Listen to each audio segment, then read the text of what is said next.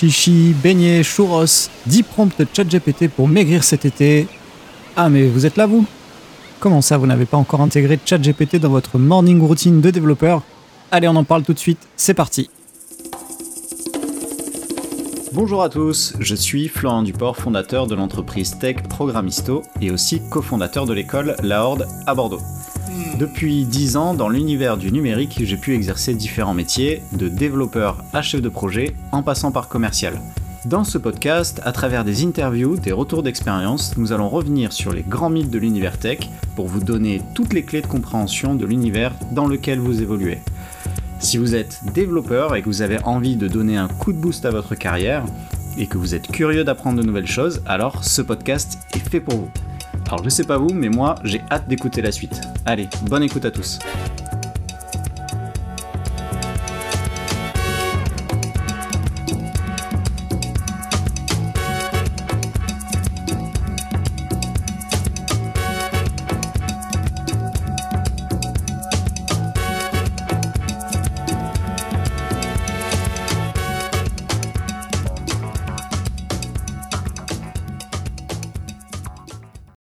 Bonjour à tous, j'espère que vous allez bien. Si vous regardez dans un miroir et que vous dites trois fois d'affilée ChatGPT, ChatGPT, ChatGPT, est-ce que vous avez peur de voir une IA sortir du miroir comme Candyman? Ou peut-être juste est-ce que vous en avez ras-le-bol d'en entendre parler alors que vous n'y voyez aucun intérêt? Aujourd'hui, quoi qu'il arrive, on va parler des impacts de ChatGPT dans le futur de notre métier de développeur.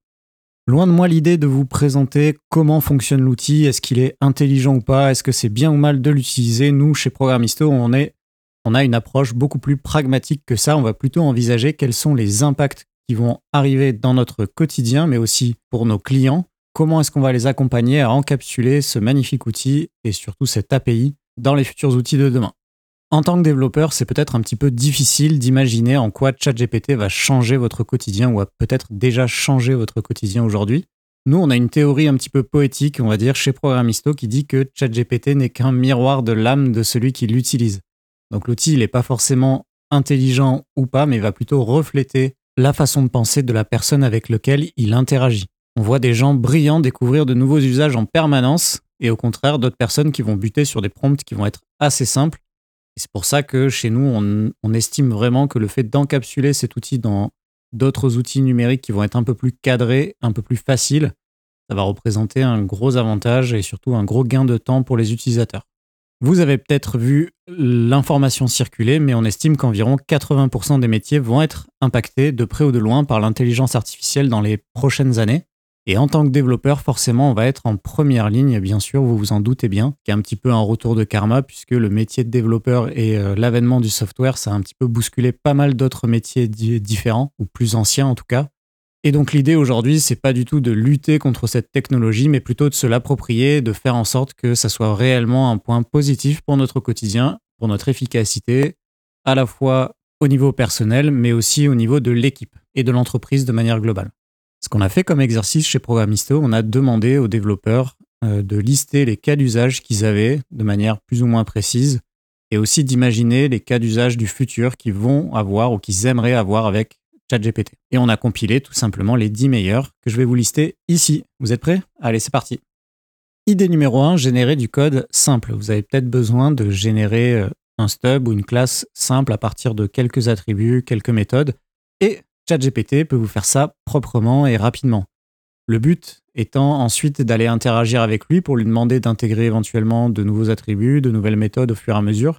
Et lui, il va naturellement comprendre qu'il doit réutiliser le contexte de ce que vous lui avez fourni avant et il va enrichir finalement la classe qu'il a automatiquement créée. Personnellement, je m'en suis pas mal servi et c'est vraiment le cas d'usage le plus simple, je pense, pour débuter. C'est simple et efficace. Cas d'usage numéro 2, générer des tests unitaires. Qu'on fasse du TDD ou pas, la couverture de tests unitaires d'un projet, ça reste quelque chose d'important. Et parfois, on n'a pas toujours la chance de récupérer un historique très propre. Et vous le savez très bien parce que vous ne laissez pas forcément des historiques très propres sur vos, propres projets.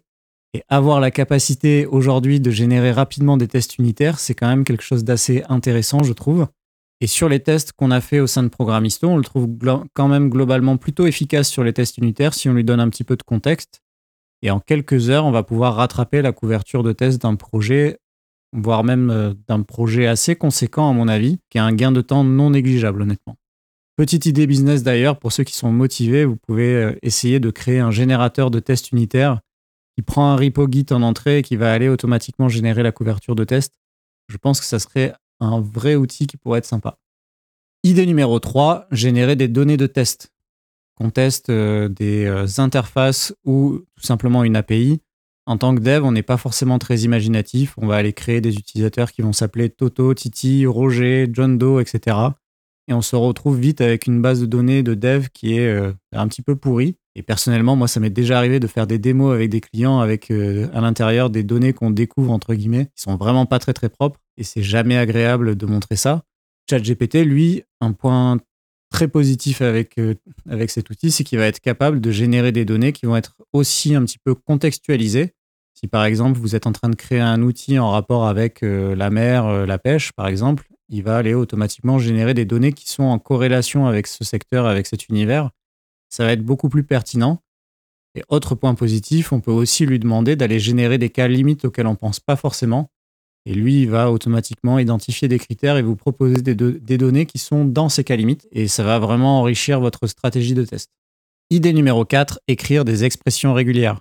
Je ne sais pas si vous êtes capable aujourd'hui comme ça d'écrire des expressions régulières à la volée sans faire des tests, mais en général, c'est quelque chose qui prend un petit peu de temps.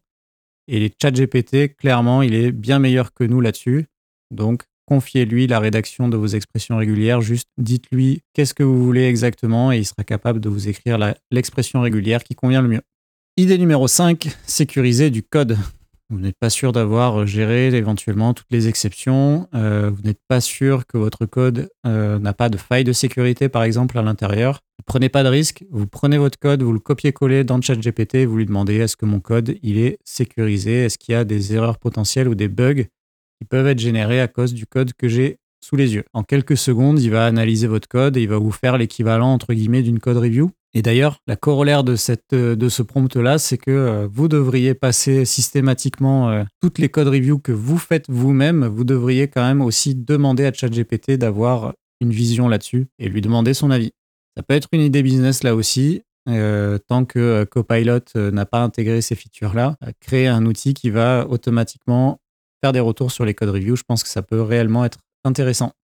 Idée numéro 6, débugger du code. C'est euh, l'usage le plus évident, on va dire. Vous avez une erreur et vous avez du code de l'autre côté. Donc vous avez votre log. Vous prenez votre log, vous l'envoyez à ChatGPT, vous envoyez votre code et vous lui demandez pourquoi est-ce que cette erreur est arrivée, qu'est-ce qui peut se passer dans le code et surtout comment corriger. C'est pas forcément l'usage le plus évident parce qu'il va avoir besoin quand même de beaucoup de contexte et il va pas forcément retrouver directement l'origine du bug, mais ça peut quand même être un allié et être un petit peu euh, aussi le canard entre guillemets de votre réflexion, le canard en plastique auquel vous posez des questions et vous allez peut-être aussi vous-même trouver tout seul en posant la question à ChatGPT.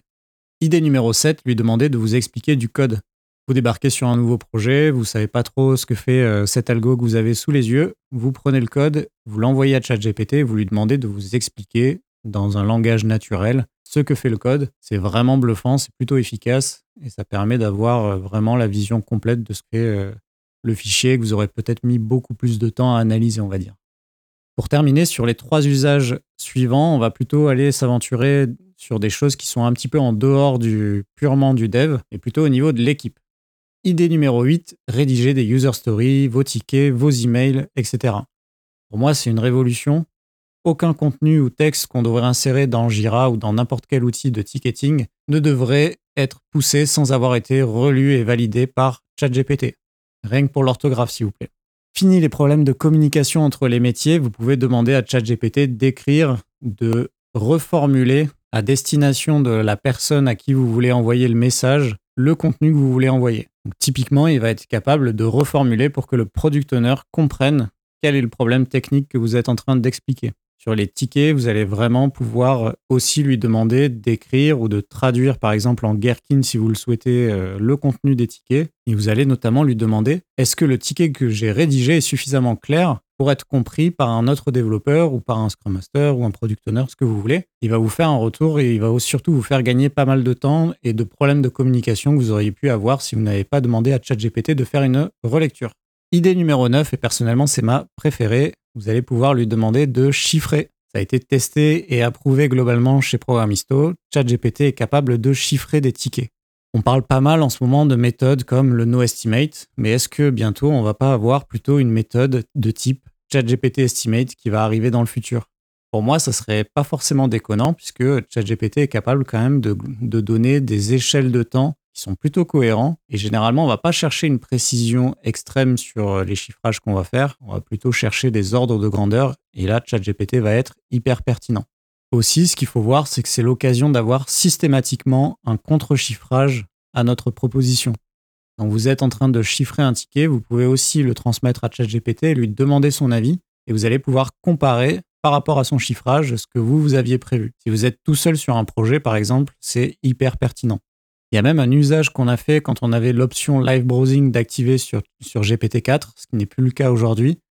Mais on a pu même lui envoyer un repo Git euh, existant et lui demander de faire une analyse et d'estimer le temps qui a été passé pour arriver à ce repo Git. Et globalement, franchement, il a été plutôt bon. Il a réussi à retrouver à peu près le temps qui avait été passé réellement sur le projet. Et enfin, dixième et dernier usage, prioriser.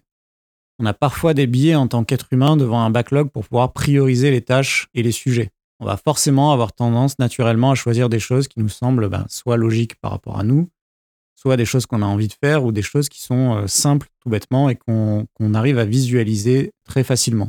Même si on sait instinctivement qu'on a beaucoup de critères à prendre en compte, que ce soit la valeur métier, l'urgence d'une tâche, les risques, les dépendances avec les autres équipes, etc., notre cerveau n'est tout simplement pas capable, à mon sens, de prioriser de manière objective ces choses-là. De plus, on a rarement une méthode qui soit claire et établie pour prioriser comme on aurait par exemple une definition of done. C'est plutôt rare, je trouve, d'avoir des méthodes de priorisation euh, qui soient vraiment carrées. Et c'est précisément là où euh, ChatGPT va réellement exceller.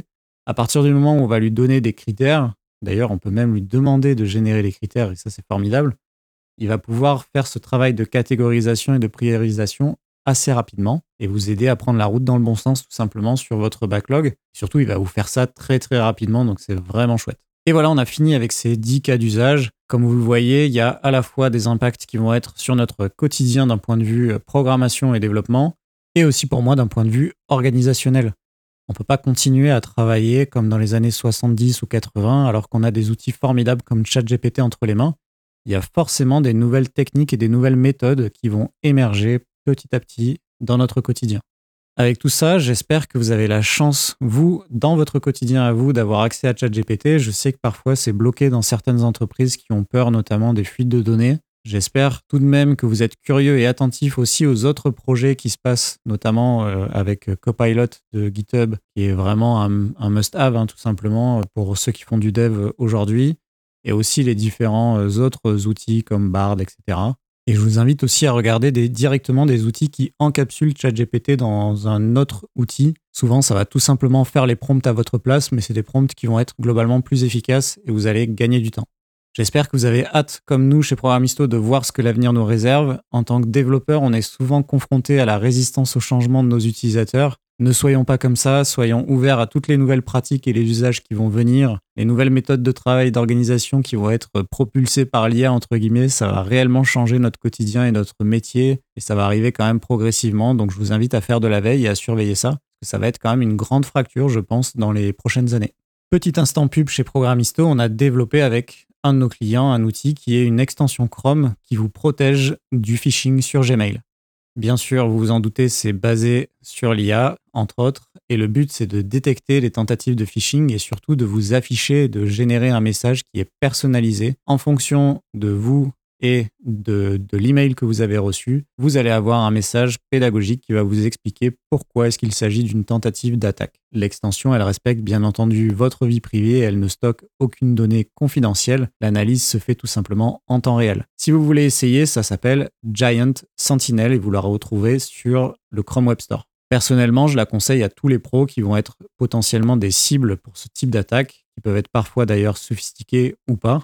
Je pense notamment aux fonctions libérales, aux travailleurs indépendants, aux équipes administratives et euh, au secrétariat, par exemple. Mais aussi, vous pouvez la partager à des personnes comme les membres de votre famille qui peuvent réellement penser qu'ils ont gagné un iPhone 14 quand ils reçoivent ce genre d'email dans leur boîte Gmail. C'est gratuit jusqu'à 100 emails analysés par mois, alors profitez-en et installez-le à toutes vos grand-mères, toutes vos mamans, etc. Partagez l'outil, je pense que c'est vraiment quelque chose de chouette et d'intéressant. Merci beaucoup, très bonne journée et à bientôt.